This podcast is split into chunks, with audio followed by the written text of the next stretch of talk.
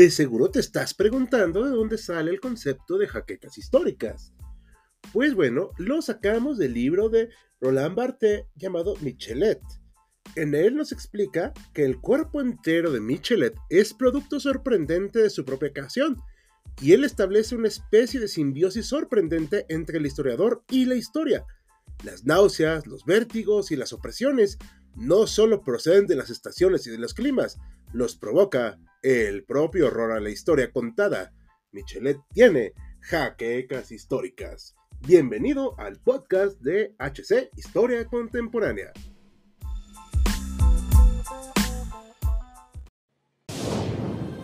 Bienvenidos a HC Historia Contemporánea, la página histórica por excelencia.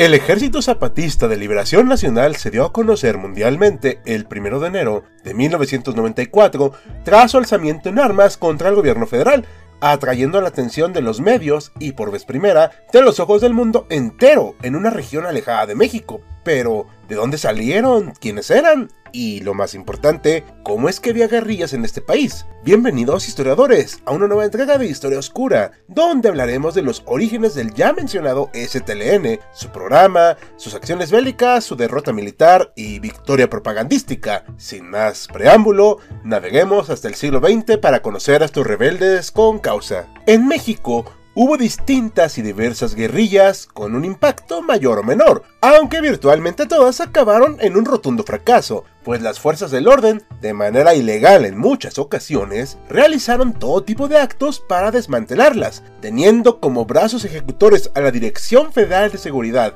que era una unidad de inteligencia de muy dudoso proceder, a los cuerpos policíacos y al ejército, el gobierno logró durante distintas décadas suprimir cualquier amenaza al status quo, aunque en la realidad en temas de economía, desigualdad e inseguridad siempre terminaron alcanzando al régimen priista, una de estas células guerrilleras fueron las llamadas Fuerzas de Liberación Nacional. Sí, ya sabemos que tuvieron un arranque de originalidad, pero en la época eran uno de los nombres más comunes para las guerrillas de este estilo. Se crearon el 6 de agosto de 1969 y eran, para sorpresa de absolutamente nadie, una guerrilla de corte castro-guevarista con la intención de establecer una república socialista en México, Claro está, no eran solo ellos, sino otros movimientos compartían este objetivo, como la Liga Comunista 23 de septiembre, pero como se puede apreciar en nuestra realidad, ninguna alcanzó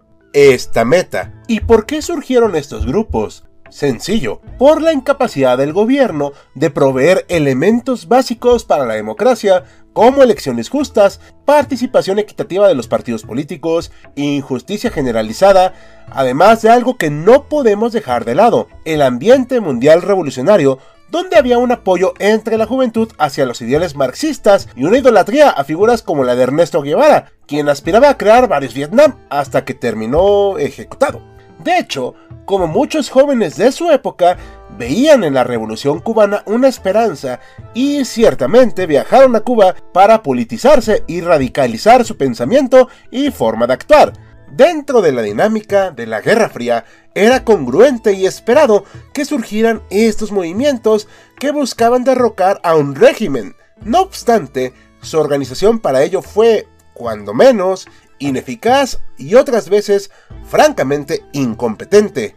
Una a una, las organizaciones guerrilleras en México fueran desbandadas, desarticuladas, aniquiladas o desaparecidas, o peor aún, todo a la vez. Pero las FLN se mantuvieron en su mismo estilo, pues creían que su lucha era a largo plazo y debían mantenerse alejados tanto de la lucha que emprendieron otros grupos como de la asimilación política de grupos de izquierda dentro del régimen de la época, fomentada a partir de 1977 con una reforma política. Es necesario que entendamos algo.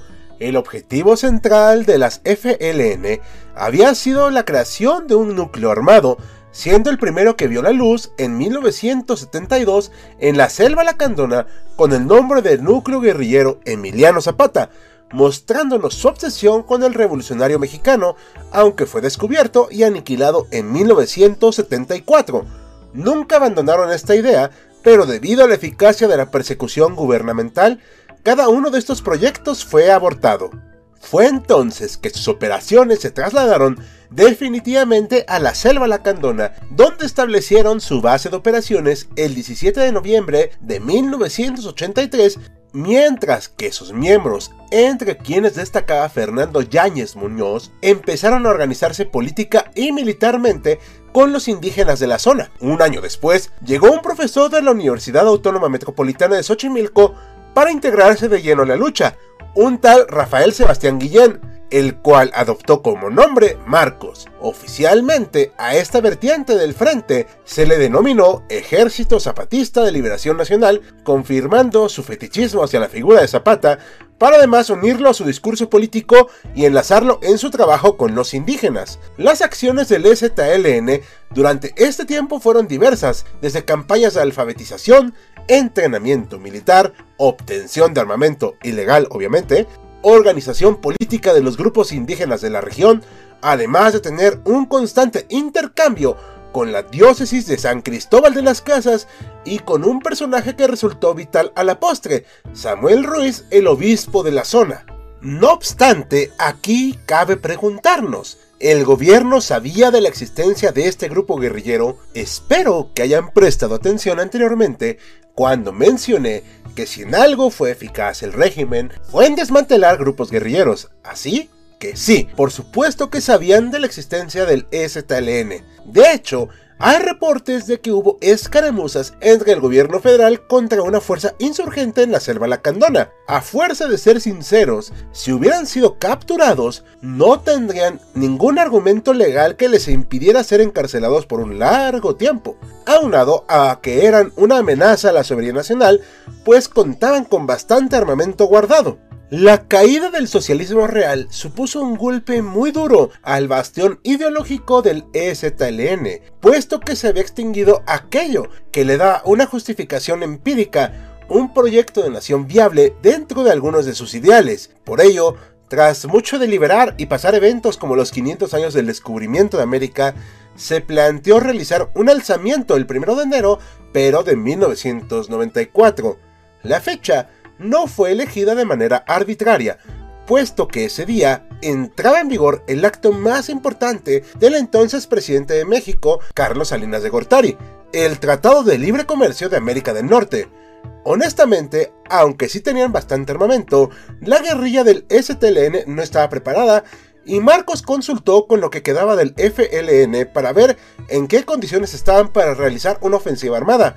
Lo que se vio de no ser por la gravedad de la situación, era risible. Apenas algunos explosivos, armas y nada de organización a nivel nacional, contradiciendo una parte muy importante de su nombre. El ataque realizado durante la madrugada del 1 de enero de 1994 fue en muchos sentidos un éxito, aunque el de mayor duración fue el mediático. Hay que señalar que el enfrentamiento con las fuerzas del orden no fue el esperado, puesto que estaban distraídas la mayoría con los festejos de Año Nuevo, facilitando la captura de la cabecera municipal de San Cristóbal de las Casas, junto con las de Ocosingo, Altamirano y las Margaritas. Estos hechos revelaron ante el mundo la existencia de este grupo guerrillero y los medios de comunicación tuvieron acceso a la declaración de la Selva Lacandona que declaraba la guerra al ejército mexicano y desconocían el gobierno de Carlos Salinas. Al ser un grupo armado de origen indígena, surgieron fuertes cuestionamientos a la clase política y muestras de apoyo y simpatía a los sublevados, aunque eso no impidió que se realizara una campaña militar en su contra. Recordemos algo, declararon la guerra al ejército mexicano y representaban una amenaza a la soberanía, puesto que no se sabía con certeza toda su composición, aunque el gobierno sí estaba enterado de su existencia los insurrectos atacaron el cuartel de Rancho Nuevo, siendo derrotados y demostrando su verdadera capacidad bélica. O sea, solo podían atacar realmente a policías y no al grueso del ejército. Esto quedó, lamentablemente, comprobado en la batalla de Ocosingo, donde los días 2 a 3 de enero, más de mil combatientes zapatistas fueron derrotados por 800 soldados, en una dura refrega urbana y que culminó en distintas ejecuciones por parte de las fuerzas castrenses. Sin duda Marcos aprovechó los reflectores y espacios en periódicos para dar a conocer la lucha indígena zapatista, pero el gobierno declaró el cese al fuego de manera unilateral el 12 de enero del mismo año. Se iniciaron negociaciones y pláticas, pero el año de 1994 apenas iniciaba y preparaba sorpresas más que desagradables para la sociedad mexicana, pero esa es una historia para otra ocasión. ¿Fue justificada la insurrección zapatista? ¿El gobierno hizo bien en iniciar pláticas con ellos? ¿Ustedes qué hubieran hecho, historiadores? Y con estas preguntas terminamos un capítulo más de Historia Oscura, en espera que haya sido de su agrado e interés.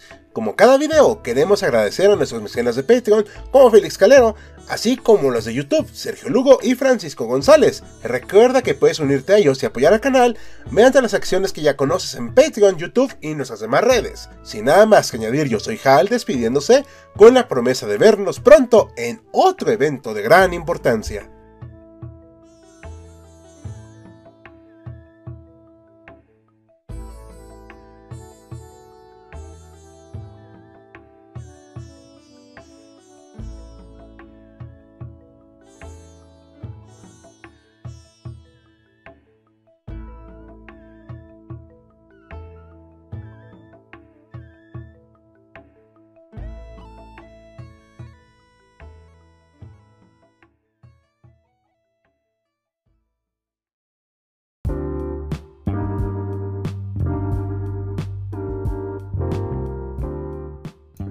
Gracias por acompañarnos en otro episodio de Jaquecas Históricas, el podcast oficial de HC Historia Contemporánea. Te invitamos a sintonizarnos en el próximo capítulo.